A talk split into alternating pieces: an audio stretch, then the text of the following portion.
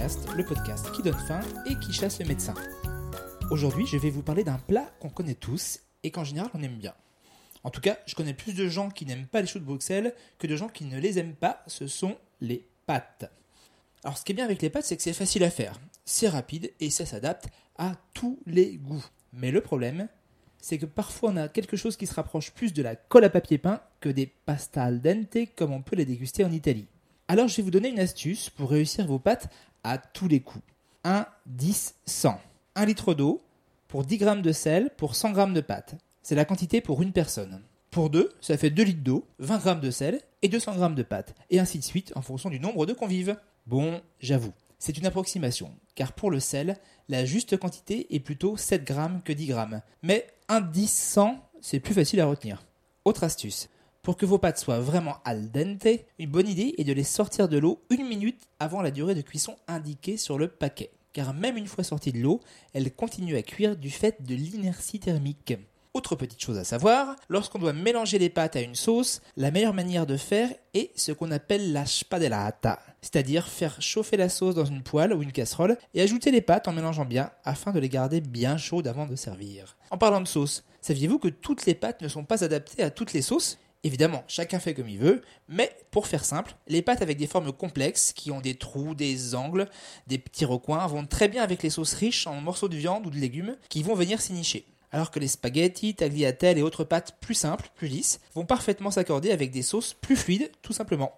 Lorsqu'il reste des pâtes, on peut tout à fait les conserver au frais dans un récipient hermétique. Mais pour ne pas qu'elles se dessèchent, on ajoute un peu d'eau avant de remettre le couvercle. Après ces détails pratiques, parlons un peu santé. Les pâtes sont des féculents. Ils sont donc intéressants à consommer le matin, par exemple. Au Vietnam, le petit déjeuner classique est constitué de nouilles dans un bouillon de viande, le fameux feu qui vient de l'époque coloniale française, où les Vietnamiens consommaient le bouillon du pot-au-feu des colons français, d'où le nom de feu. On a souvent associé les pâtes à la notion de sucre lent, des sucres relativement complexes, on peut dire, donc à absorption relativement lente par l'organisme. Pourquoi je dis relativement? Parce que si on les fait trop cuire, leur index glycémique devient très élevé et donc le taux de sucre dans le sang monte vite. C'est pourquoi il est plus sain de les consommer al dente. On pense aussi souvent que les pâtes sont intéressantes avant de faire du sport. Néanmoins, ça n'est vrai que si on les mange 2 à 3 heures avant de commencer l'activité sportive. Sinon, ça va plutôt pomper de l'énergie pour la digestion. Pourquoi pas consommer des pâtes le soir, comme c'est déjà le cas pour beaucoup d'entre nous C'est un bon dîner pour peu que les pâtes s'accompagnent de légumes. Parce que si on prend l'option pâte carbonara, ça n'a vraiment rien de terrible pour le soir. D'ailleurs, en parlant des pâtes carbonara, saviez-vous que la version que nous consommons en France fait hurler les Italiens? Car dans les vrais pasta alla carbonara,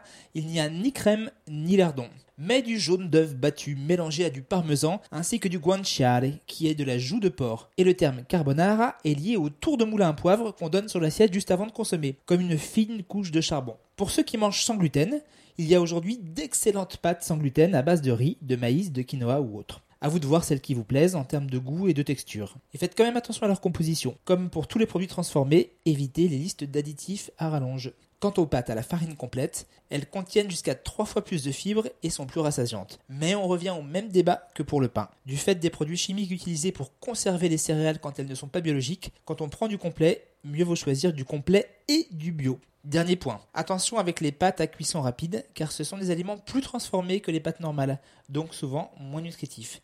Et en plus, on risque de trop les cuire.